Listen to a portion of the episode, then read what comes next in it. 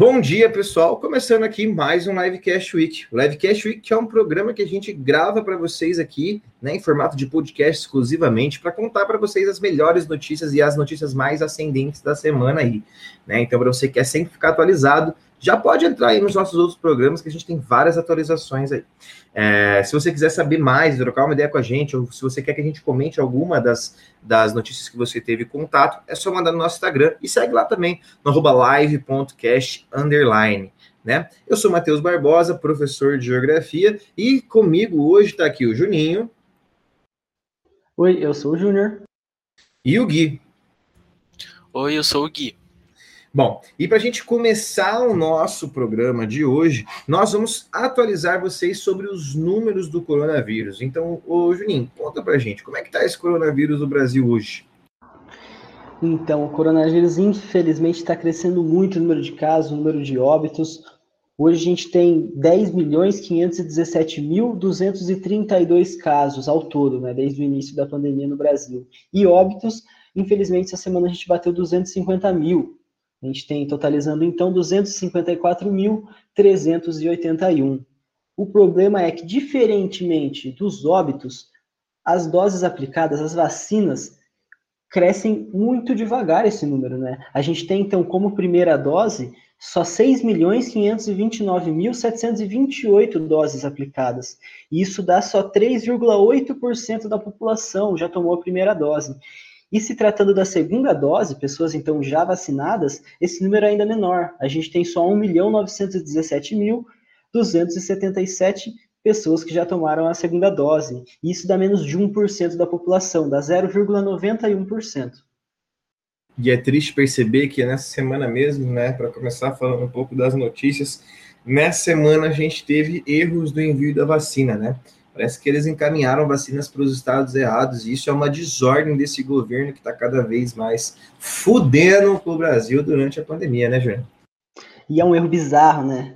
É um erro que um ministério não pode cometer, é um erro de logística ali. O que, que aconteceu? O Ministério da Saúde enviou a dose que era para ir para o estado do Amazonas para o estado do Amapá. E, o, e a dose que era para ir para o Amapá para o Amazonas. Só que a diferença é gigantesca. Era para ir para o Amazonas 78 mil doses e foi para o Amapá. E era para ir para o Amapá só 2 mil doses e foi para o estado do, do Amazonas. Então foi um erro ridículo cometido por esse ministério, mais um erro né, cometido pelo governo. E uma das coisas que a gente tem que sempre pensar, né? Muitas pessoas falam assim, meu, mas por que eu tenho que estudar mapa do Brasil? Por que eu tenho que saber qual que é o estado, qual que é a sigla? Bom, não preciso nem completar a minha resposta, já dá para saber aí que se esse cara soubesse, se esse pessoal soubesse a sigla, mandaria lá. E é super importante pensar esse descaso com o norte do Brasil. É um descaso muito grande. O norte do Brasil tem vários descasos, tem vários problemas, onde a gente está pensando sempre, por exemplo, ali no oxigênio, distribuição de oxigênio é uma região do Brasil muito esquecida, né? Isso é extremamente importante ser lembrado também que Manaus tem um número maior de população, né? É, um, é o estado com o maior número de pessoas ali da região norte, então ele necessitava de um maior número de vacinações também, né?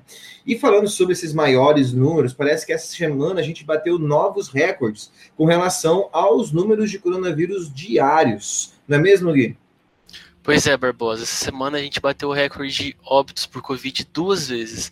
Primeira, primeira vez, no dia 24, é, foram 1.428, e no dia 25, logo em seguida, no dia seguinte, foram 1.541. E exatamente nesse dia, nesse dia, né, Gui, o Bolsonaro deu uma entrevista, mais uma muito infeliz, onde ele questionou a máscara e o isolamento. Ele disse que ex existe um estudo lá na Alemanha, sem especificar qual é esse estudo, por qual universidade, mas que esse estudo comprova que a máscara faz mal para as pessoas. E dizendo que a opinião dele é que não se deve usar máscara. Ele disse então que tem sua opinião sobre as máscaras, que cada um tem a sua opinião e tem que ter a sua opinião, e que ele espera um estudo decente com pessoas competentes sobre o uso ou não da máscara. É, é incrível como, além de não ajudar em nada no combate à pandemia, é, esse despresidente consegue atrapalhar, né? É, e aí, falando sobre entrevistas, teve uma pergunta que um, um jornalista fez sobre qual avaliação o senhor faz da decisão do STJ de ontem de derrubar o a quebra dos sigilos fiscais do Flavinho. Qual foi a resposta dele, meu querido Júnior? A resposta foi a pior possível, né? Na verdade, não houve uma resposta. Ele se levantou irritado e disse que a entrevista se encerrou, não respondendo a pergunta. E aí o questionamento que eu deixo é: se ele não devesse nada, né? Tem um ditado que uma amiga fala que é quem tem cu tem medo. E realmente, né? Se ele não devesse nada, ele responderia a pergunta de forma natural. Então é muito estranho ele não ter respondido a pergunta. E o pior é o que aconteceu com o jornalista, né? O jornalista que fez uma pergunta necessária e que deveria ter tido uma resposta, mas o que aconteceu com ele, Gui? Pois é, poucas pessoas sabem, mas o jornalista ele foi demitido e teve o decreto desonerado é, e publicado no Diário Oficial da Prefeitura do, do Rio Branco. É, então ele deixa o cargo de chefe de gabinete na Secretaria Municipal do Meio Ambiente, onde ele atuava um pouco mais de um mês só. É, e aí ele fazia uns bicos, né, no, no, no, jornal que ele foi fazer essa pergunta e acabou sendo demitido. Então é uma coisa que a gente tem que pensar extremamente. E voltando a falar um pouco sobre o coronavírus, a gente tem que pensar um pouco sobre o lockdown. Aqui no Paraná foi decretado o lockdown até no dia 8 de março, né? A gente ficar aí nesses 15 dias para dar uma seguradinha um pouco, porque os números de casos estão aumentando. Isso não foi só no Paraná. No Rio Grande do Sul, na Bahia, no Distrito Federal e no Acre, também foram decretados esses lockdowns, que é muito importante a gente pensar, onde as medidas foram feitas através de medidas mais duras de enfrentamento, como fechamento de todos os serviços não essenciais. Mas em outros estados, como São Paulo, Mato Grosso do Sul, Paraíba, Pernambuco, Ceará e Piauí, aconteceu toque de recolher com fechamento de serviços não essenciais em horários específicos, e em Santa Catarina e Roraima aconteceu as medidas de restrição de circulação de pessoas, como suspensão de transportes públicos e privados, para vocês verem como os números estão aumentando muito. Então, num governo onde o cara está devendo muito, onde não tem um, um cuidado sobre todos esses processos, a gente começa a ver um Brasil fechando. É sempre importante a gente pensar. O lockdown não é culpa só para a economia, pensar que acontece só por conta da economia. É por todos os descasos que as populações estão vivendo e também por esses exemplos que a gente vê dos nossos governantes, onde eles dão exemplos mesmo de não usar máscara, de não, de não se cuidar, e isso que acaba que as pessoas vão cada vez mais se desleixando e automaticamente a gente tem que fazer o lockdown. Então é sempre importante pensar que essa responsabilidade está com a gente mesmo com a população. Pensando um pouco mais fora do Brasil, na Inglaterra, começou lá um lockdown no dia 4 de janeiro e eles vão ficar até no dia 18 de abril. Pra vocês verem, são quatro meses para eles conseguirem ter uma organização e o processo de vacinação de quase toda a população. É óbvio, não podemos comparar a Inglaterra com o Brasil, até porque a Inglaterra é um país muito pequeno territorialmente com relação ao nosso gigantesco Brasil. Não só com território, mas também com o número de população. Mas Vamos falar um pouco sobre essa questão territorial, porque parece que se agora, se você entrar lá no, no Facebook, né, você consegue comprar uma terra para a Amazônia. Se você está afim de comprar uma terra, gente, fala com o Guilherme que ele sabe onde que você pode encontrar isso aí, né, Gui?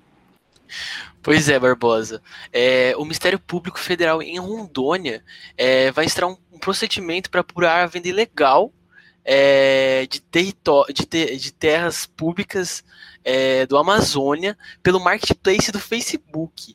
É, o, o, um dos problemas disso é que são reservas ambientais de, de territórios indígenas. E a gente vê como, infelizmente, a gente espera que dessa vez aconteça é, a justiça, né, pelo menos minimamente, sobre essas pessoas que estão vendendo terras que nem deveriam ser vendidas e terras que nem deveriam é, servir para agricultura, nem deveriam é, ter como finalidade esse o agronegócio, né? A gente espera que seja que a justiça aconteça dessa vez, né? Porque infelizmente o que a gente sempre vê são as pessoas é, que têm muito poder sendo tratadas de maneira muito diferente, né?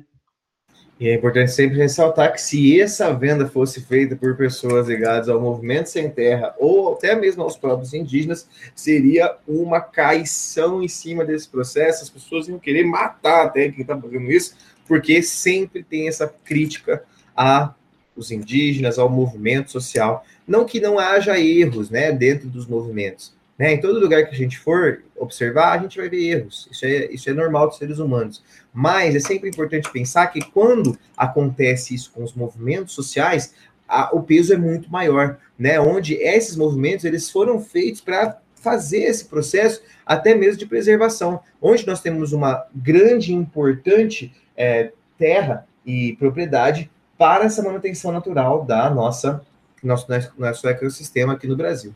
Mas falando um pouco mais sobre esses processos aí de desigualdade e tudo mais, nós vimos acontecer ontem uma truculência em cima do Salvador da Rima, um MC periférico que tem como suas principais músicas falar um pouco sobre a realidade da periferia com relação a essa própria questão dos dos policiais, dos PMs, como eles agem ali, né? Então, eu acho que é importante a gente debater um pouco sobre isso, onde a gente vai entender que ele foi enforcado, regaçado. Hoje ele colocou alguns stories lá no Instagram, gente, que ele estava todo machucado no braço, na perna, na, nas costas. Eu vi imagens assim durante o vídeo que ele colocava a perna para fora da, do carro para não ser preso, porque ele não, não, não era, não, não tinha um porquê ele ser preso, né? E a, e a polícia, a polícia tentando fechar o porta-malas na, na, na na canela dele. Então, você já tomou um chute na canela, você sabe como é doído. Imagina uma, um porta-mala, né? Então, é muito importante a gente perceber isso, né? E, e quanto é uma truculência com esses periféricos aí, né, Gui? Pois é, Barbosa. Esse caso ele repercutiu bastante e levantou bastante é, a discussão, né? Qual que é o papel da PM, né? Qual que é essa função que ela exerce e também de, de questionar: é, será que a Polícia Militar ela realmente é despreparada? Porque quando a gente fala que ela é despreparada, parece que existe algo que dá para fazer para melhorar ela. E parece que não. Ao meu ver, é, é muito mais uma questão é, de servir a elite mesmo. Porque não sei se vocês lembram, mas teve um caso muito famoso no Alphaville, num condomínio fechado, onde um homem é, acusado de denúncia é, de, de agressão doméstica, perdão, doméstica, ele simplesmente xingava os policiais é, da porta da sua casa e nada aconteceu com ele. Os policiais eles não tiveram coragem nem de deter o, o, sujeito. É sempre preocupante, né, o modo como a polícia lida com as pessoas nas, nas comunidades, nas, nos lugares periféricos, né? O modo como a polícia tratou o Salvador da Rima e também o modo como a polícia tratou toda a situação, apontando armas para as pessoas que estavam ao redor, disparando spray de pimenta e um, um excesso muito grande de violência sem ter é, necessidade nenhuma, né? Mas, é, como o Gui disse, é, não acho que seja um, não acho que a polícia seja despreparada, talvez ela seja preparada para agir exatamente dessa maneira. É, eles são preparados para isso mesmo, né? Para matar, para não, não só isso, né? A gente vê essa desigualdade de casos, né? É sempre importante pensar do olhar de onde você está vendo. Então, se você observa de uma classe média, de uma pessoa que tem uma maior condição de vida, é óbvio você vai perceber que a polícia ela te trata de uma forma diferente, até porque você está numa classe mais ascendente. A forma como a polícia age na periferia é uma coisa excludente, uma coisa que você só consegue perceber vivendo na periferia, né? Como a gente sabe, porque a gente vê casos, a gente estuda sobre isso, né? Nós temos estudos sobre isso, a gente consegue perceber como isso é, é importante de, de ser ressaltado, né? A gente não pode lidar com a PM da mesma forma na burguesia, na classe média, nos bairros centrais, como como a, a polícia lida com a periferia. Não é a mesma coisa, não é a mesma situação. Muitas pessoas têm muito medo, né? A polícia não, não acaba sendo algo mais ligado à, à, segurança e muito mais ao medo para essas pessoas.